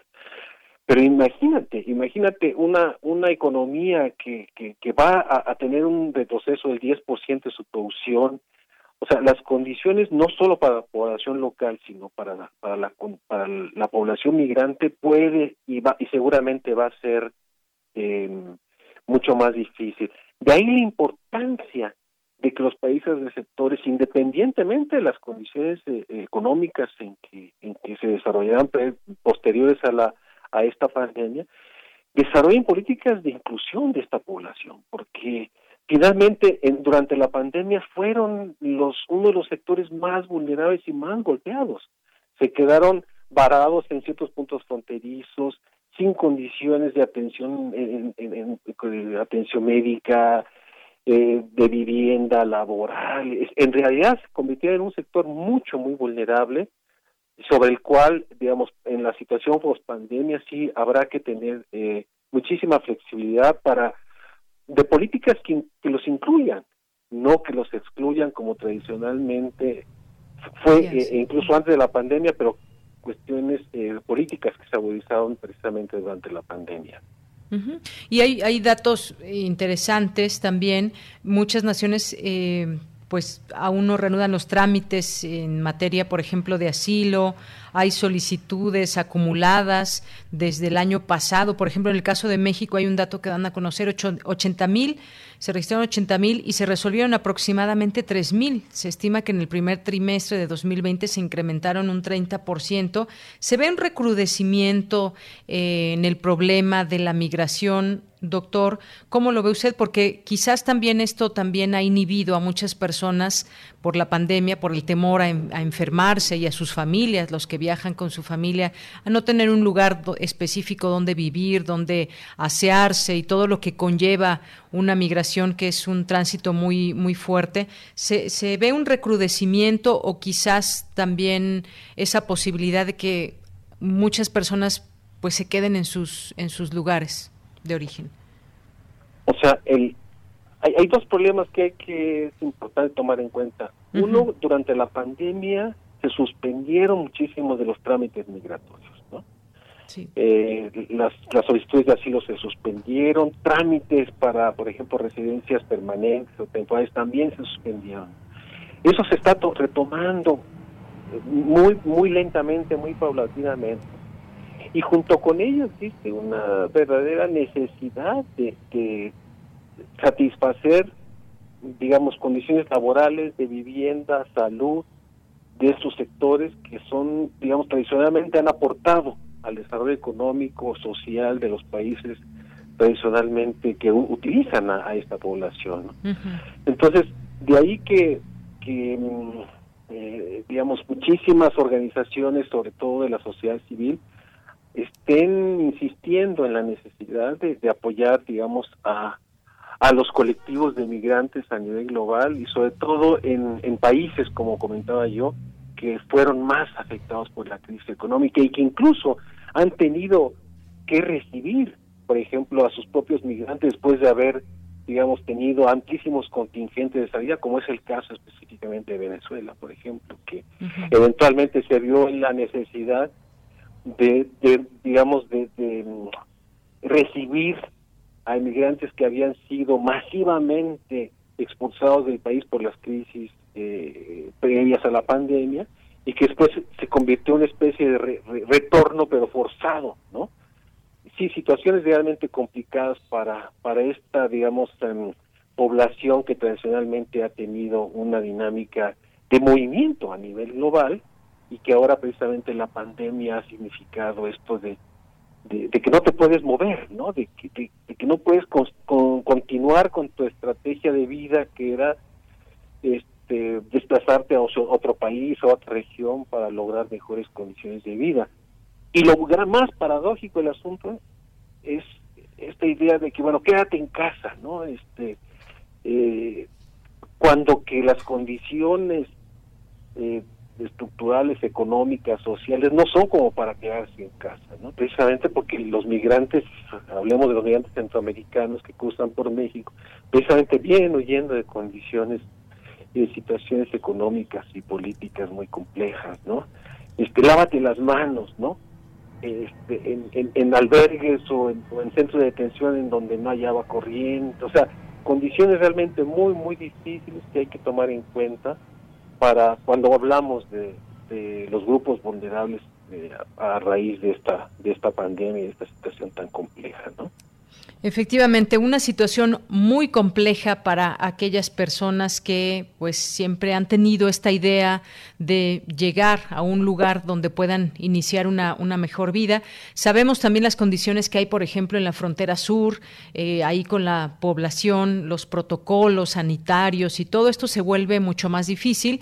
Es parte de este circuito México-Estados Unidos, uno de los más importantes a nivel mundial, eh, que se vive pues desde antes de la pandemia eh, y pues una situación compleja, como usted dice, habrá que seguir informando y viendo cómo se desenvuelve todo este todo este flujo migratorio porque hay protocolos muy específicos para que las autoridades sigan eh, ante situación como las que hemos tenido. Eh, hay que recordar que también hace pues ya quizás un, año, un poco más, estas caravanas de migrantes que se contaban por miles de personas en ellas y que si bien se han detenido, no sabemos si en algún momento se vayan a retomar. lo más probable es, es eh, que esa demanda de, tránsito continúe, pero digamos van a tener que enfrentar dos situaciones muy, muy complejas. Por un lado, el despliegue de toda esta política de contención de ese flujo por parte de la Guardia Nacional en México y en la frontera sur. Y por otro lado, todo este, eh, digamos, em, política tan inflexible y de cero tolerancia de, em, en, en, el caso de la de la frontera sur de los Estados Unidos frente a esta población. ¿no? Entonces, si el escenario no es fácil para para, para la, digamos, para las caravanas. Eh, de hecho, una, algo que ha mostrado la pandemia es de que pese a que ha habido una, digamos, una política de contención muy fuerte por parte de la Guardia Nacional en la frontera sur, las deportaciones han continuado, lo cual quiere decir que sí se mantiene de una, de una manera importante ese cruce fronterizo. Y algo también que hay que tomar en cuenta es de que Estados Unidos, pese a la pandemia y pese a toda esta cuestión que criminalizaba la migración, continuó, continuó haciendo deportaciones de centroamericanos, sobre todo de población centroamericana, hacia México y hacia Centroamérica, ¿no? Entonces es una cosa medio paradójica, ¿no? Porque por un lado se habla de que hay que parar y hay que frenar la movilidad humana, hay que contener ese desplazamiento, pero por otro lado se mantienen las políticas anti-inmigrantes y de deportación, ¿no? Cosas complejas que se han vivido en esta en esta pandemia. Así es. Bueno, doctor, pues muchas gracias por haber conversado con nosotros. Es un tema que no queríamos dejar de, de, platicar y de hacer visible, dado que pues con la pandemia tuvo un giro, pero ahí está permanentemente ese tema de la migración. Muchas gracias, doctor. No, no, no, al contrario. Muchísimas gracias a ustedes. Muy buenas tardes. Hasta luego. Hasta luego. Gracias al doctor Fernando Lozano Asensio, doctor en sociología y director del Centro Regional de Investigaciones Multidisciplinarias, el CRIM de la UNAM. Porque tu opinión es importante, síguenos en nuestras redes sociales, en Facebook como Prisma RU y en Twitter como arroba PrismaRU. Relatamos al mundo. Relatamos al mundo. Continuamos, ya estamos aquí de regreso para seguir platicando. Estaría con nosotros el fotógrafo Santiago Arau. Ya está aquí con nosotros y nos trae su libro Territorios, un libro pues enorme, lleno de fotografías, también algunos textos, que ya habíamos tenido oportunidad de ver algo de, de su trabajo. Pero antes que otra cosa, te doy la bienvenida, Santiago. Bienvenido. Hola, ¿qué tal? Buenas tardes, ¿cómo estás? Bien, pues muy contenta de que estés con nosotros. Yo te preguntaba cómo te ha ido con el libro, me dices que te ha ido muy bien, que ya quedan pocos ejemplares y justamente pues hablemos de este libro de fotografías que pues bueno es eh, temática, son muchas fotografías que son aéreas y es un trabajo eh, hasta donde he leído de a lo largo de siete años que has logrado desarrollar. Exactamente. Bueno, tu experiencia tiene, tienes mucho más tiempo fotografiando, pero este libro lo has logrado conformar en, en siete años aproximadamente. Así es, eh, muchas gracias por la invitación. Eh, pues bien lo dices, es un trabajo que tiene mucho tiempo ya. En un principio no sabía que iba a ser un libro de la República Mexicana. Como todo fotógrafo, pues siempre llevo mi cámara. eh, hace siete años, pues, no sé, cuando iba hasta de vacaciones o cuando iba eh, algún viaje por trabajo, pues sacaba mi cámara. En ese momento creo que todavía ni siquiera había drones y publicaba mis fotografías y las archivaba. Y después con el paso del tiempo me di cuenta que tenía un archivo importante. Hace dos años eh, estuve en la Bienal de Arquitectura de Venecia presentando un trabajo junto con el despacho de arquitectos Ambrosio Echegaray y Secretaría de Cultura y eh, ellos me, eh, me encomendaron un trabajo de tomar fotografías eh, alrededor de, de la República Mexicana. Y esto hizo que Diego Rabasa, editor del libro de Sexto Piso, eh, me hablara para decirme que si le podríamos presentar este proyecto a Fundación BBVA, que Fundación BBVA básicamente lo que hace es dar un apoyo a un libro que se publica cada año y que reparte con sus clientes y que además en esta edición que es coeditada co- por Sexto Piso, eh, puede también salir a la venta y no necesariamente tienes que ser cliente del banco para tener este libro. Entonces me habla Diego Rabasa y me dice, ¿qué te parece si presentamos el proyecto con las fotografías que tienes? Y aceptaron el proyecto.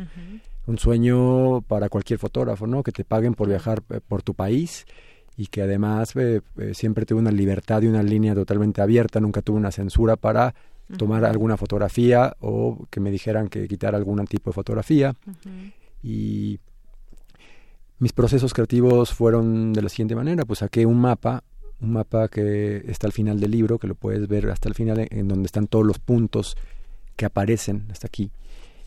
Eh, es, es un mapa, para- eh, no lo están viendo, pero es un mapa como una monografía. Cuando estabas en la primaria o en la secundaria, que ibas a la, a la, a la papelería y decías, ¿me puede dar un mapa de la República Mexicana sin nombres? Y pedí, yo también pedí el mapa con división política, por favor, para poder saber en dónde voy a estar tomando fotografías. Puse pines y puntos en donde ya había fotografiado y y prácticamente todo el territorio. me di cuenta que me faltaba mucho. Ahorita ya se ven así todos los puntitos y eso, pero es lo que, lo que dices. En un proceso de siete años, primero teniendo las fotografías, después en el proceso para la Bienal de Arquitectura de Venecia y por último los viajes que, que me llevaron a lugares que no tenía fotografiado y mi intención era eh, tener eh, pues a la República Mexicana abarcada, que estuviera balanceado, que no hubiera más fotografías de la Ciudad de México, del norte, del sur, de las penínsulas. Y estás viendo el mapa, ¿no? Re- recorrí eh, la península de Baja California, toda la frontera desde Tijuana hasta Matamoros en automóvil, eh, desde Ciudad Juárez hasta Oaxaca, por ejemplo, en línea recta, eh, todo el, el Pacífico, el Golfo de México, toda la frontera sur, la península de Yucatán, las sierras, los volcanes. Así es. Caminamos mucho, hasta las llegamos a unas, llegué pues a la isla de Revillagigedo, que, que es, es lejano y de difícil acceso. Entonces, la idea era mostrar un México de cómo lo estoy viendo desde el aire, de romper mis estereotipos y romper los paradigmas de ver un mapa, porque de niño nos, de niños nos enseñan eso, México qué es un mapa, es como una monografía, ¿no? Y después nos enseñan que tiene ciertos estereotipos. ¿Cuáles son los estereotipos de México? Pues, no sé, los campos de agave o la el, Ángel de la Independencia o el Arco de, los Cabos. Y entonces en este viaje y a, partir de nuevas tecnologías como lo son pasatelitales, empezar a darme cuenta que México es muy distinto a lo que yo me imaginaba y, cómo se ve, y cómo se veía, y poner estas imágenes, por ejemplo, eh, en Sinaloa, ¿no? En Sinaloa que yo me imaginaba como un desierto tal vez en una visión pues eh, ignorante de mi parte hasta hace poco tiempo y darme cuenta que tiene una sierra importante con bosques de encinos, que tiene también selva baja en ciertos lugares, que tiene áreas desérticas, que tiene eh, mucha costa, que va más allá de lo que estamos y de lo que, eh, de lo que yo entendía por Sinaloa antes de iniciar, por ejemplo, el recorrido. Y así te puedo decir de muchos estados, Durango, Chihuahua, Coahuila, Tamaulipas, eh, Veracruz, y todos los estereotipos que uno hace a partir de estas cosas, ¿no? De lo que vemos todo el tiempo en las noticias, ¿no? Por ejemplo, lo que pensamos cuando, o lo que piensan las personas que están escuchando esta entrevista o esta plática, pues piensen, eh, si nunca han estado en Matamoros, ¿qué se imaginan? ¿Cómo luce Matamoros? ¿O cómo luce Nuevo Laredo? O sí, justamente eso. Reynosa.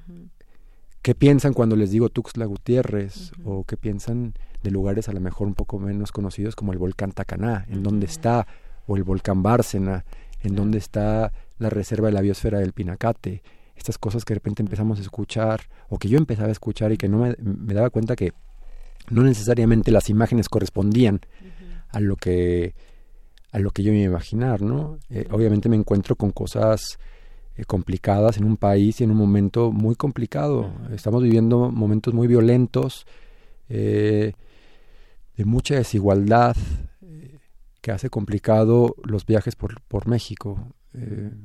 Me considero una persona afortunada, soy un privilegiado de poder hacer este viaje, de poder tener con los recursos, de poder contar con mi educación, una educación y un antecedente fotográfico para lograrlo.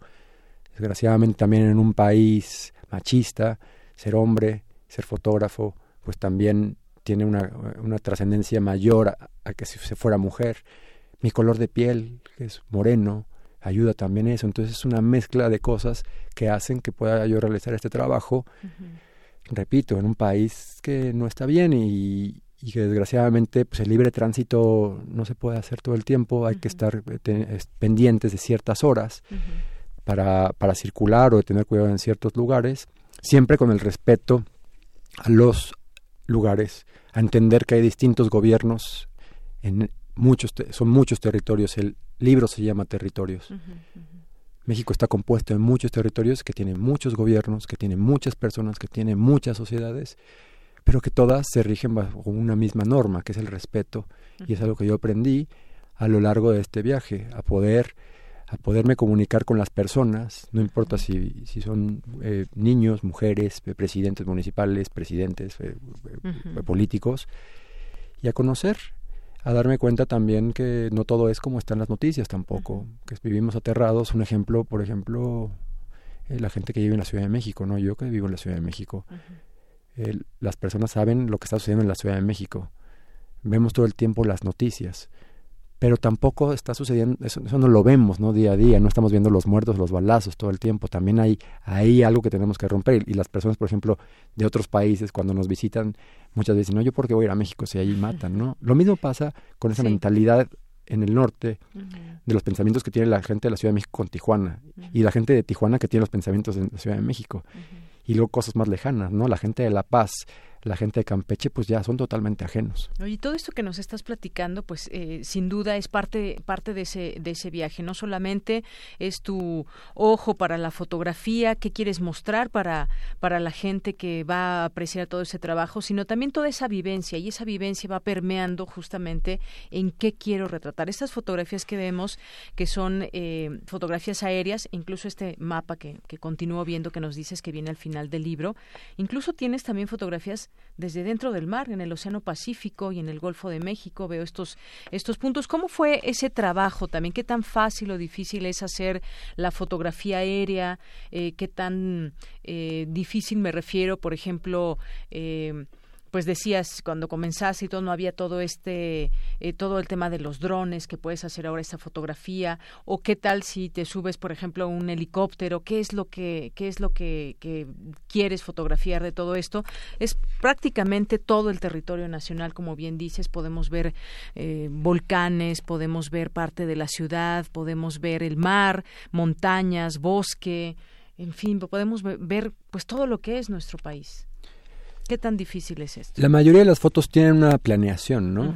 Primero por un punto geográfico, para tener este equilibrio que te decía, poder tener fotografías del norte, del sur y del centro, de, los, de, las costas que, y que sea de una manera balanceada. Una vez que yo defino una ruta, por ejemplo, la ruta de Tijuana-Matamoros, ¿no? Eh, ah, pongo el punto A, Tijuana, el punto B, Matamoros, en una aplicación y me dice cuánto tiempo lo voy a hacer en auto si no paro, cuántos kilómetros son, y veo en línea recta, bueno, en la línea más el punto más cercano, cuál es el camino para llegar. Entonces, a partir de eso yo veo los lugares por donde tengo que ir parando.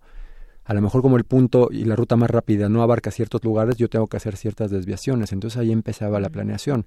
¿Cuántos días me voy a tardar de ir de Tijuana a Matamoros? ¿Por qué puntos voy a pasar? Y además de eso, gracias también a los mapas satelitales, empezar a hacer un estudio y empezar a revisar y ponerlo en vista satelital, qué, qué elementos o qué, eh, pues sí, qué elementos tienen eh, los lugares que pueden ser interesantes, que a lo mejor son poco vistos. De repente me encuentro con manchas de colores, con... Eh, con ríos, con meandros. Con flora, con... fauna, como esta magnífica fotografía donde vemos aquí estas, estas aves. Exactamente, estamos viendo, estás viendo una fotografía que es un ejemplo de, esta planeación que te estoy diciendo. Es exactamente la frontera en donde desemboca el río Suchiate, en, en, el, en el Océano Pacífico. En el lado superior de la foto es México y, en el lado inferior es eh, Guatemala.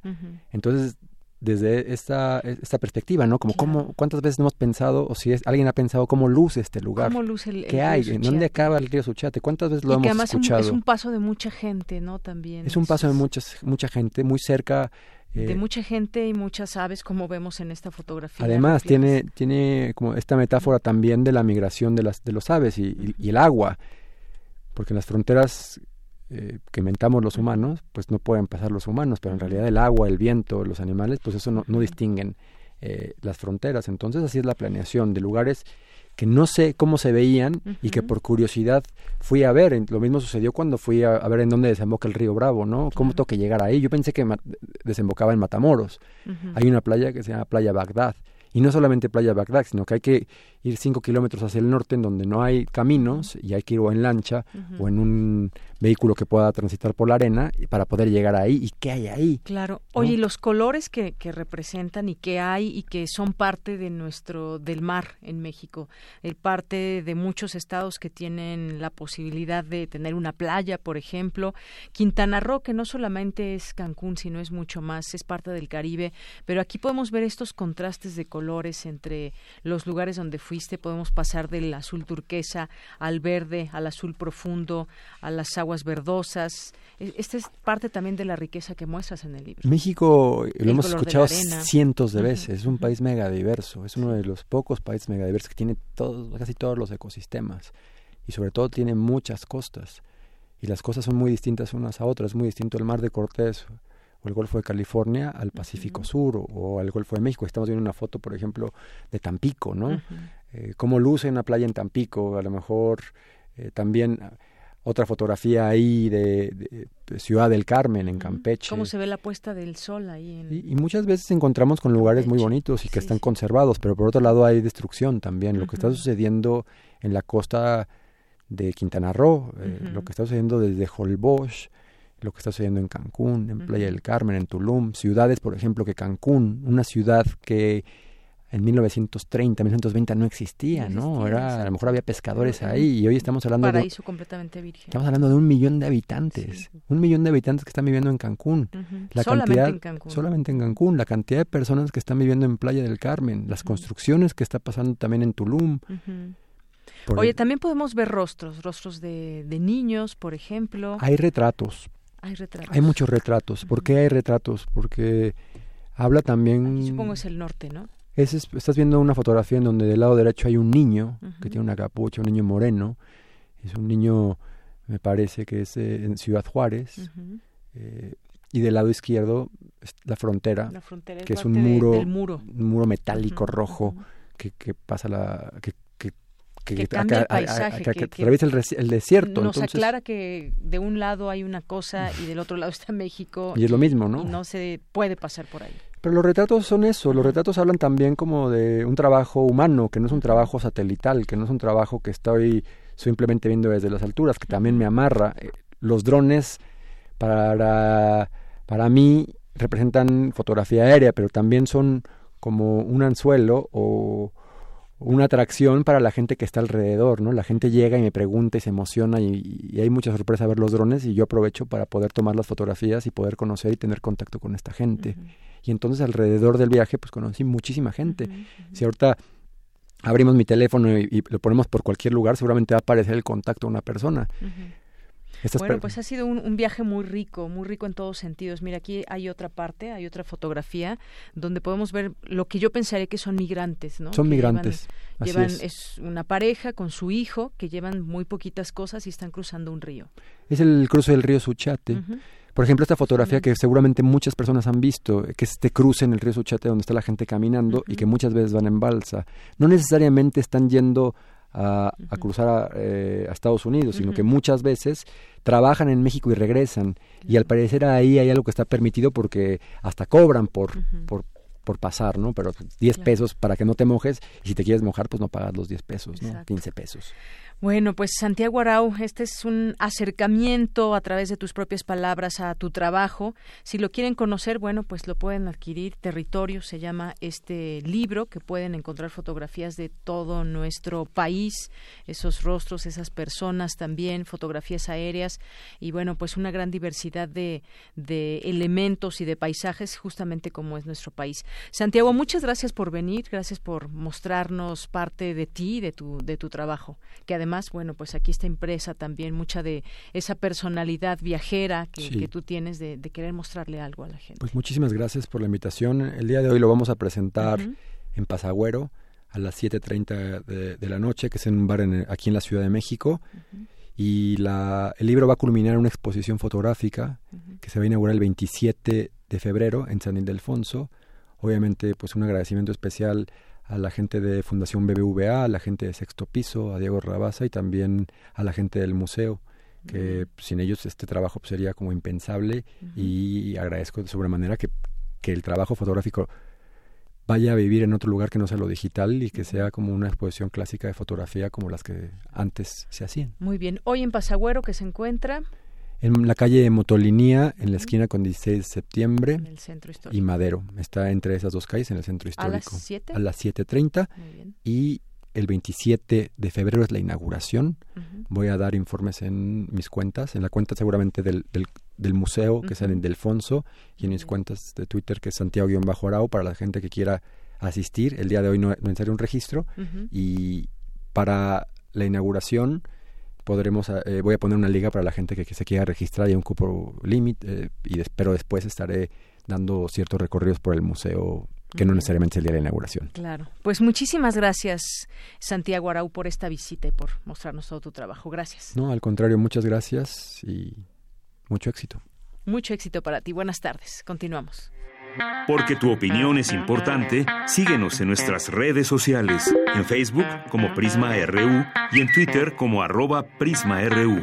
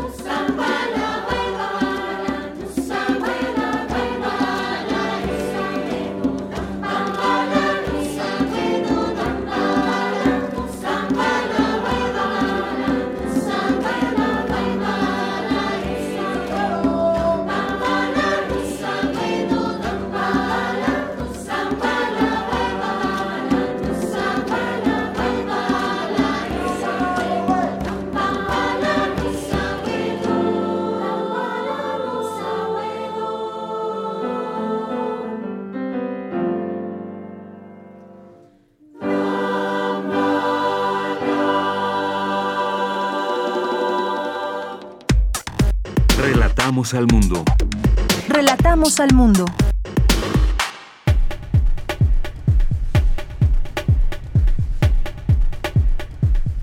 Gracias por su compañía, gracias por haber estado este último programa del año 2020. Nos despedimos con un dejo de nostalgia, un dejo de tristeza también y de alegría también porque estamos vivos para recibir esta noche al año 2021, donde seguramente muchas de las peticiones y las plegarias en el mundo será de que sea un mejor año, mejor que el 2020 que ha sido completamente difícil.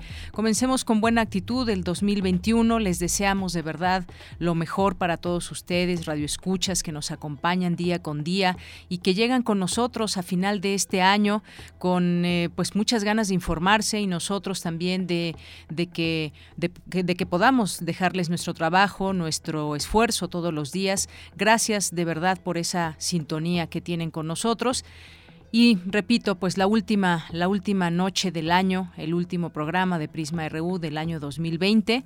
Lo esperamos mañana para iniciar el 2021. A nombre de todo el equipo, soy de Yanira Morán. Que tenga muy buena tarde, muy buen provecho y que reciban de la mejor manera el año 2021.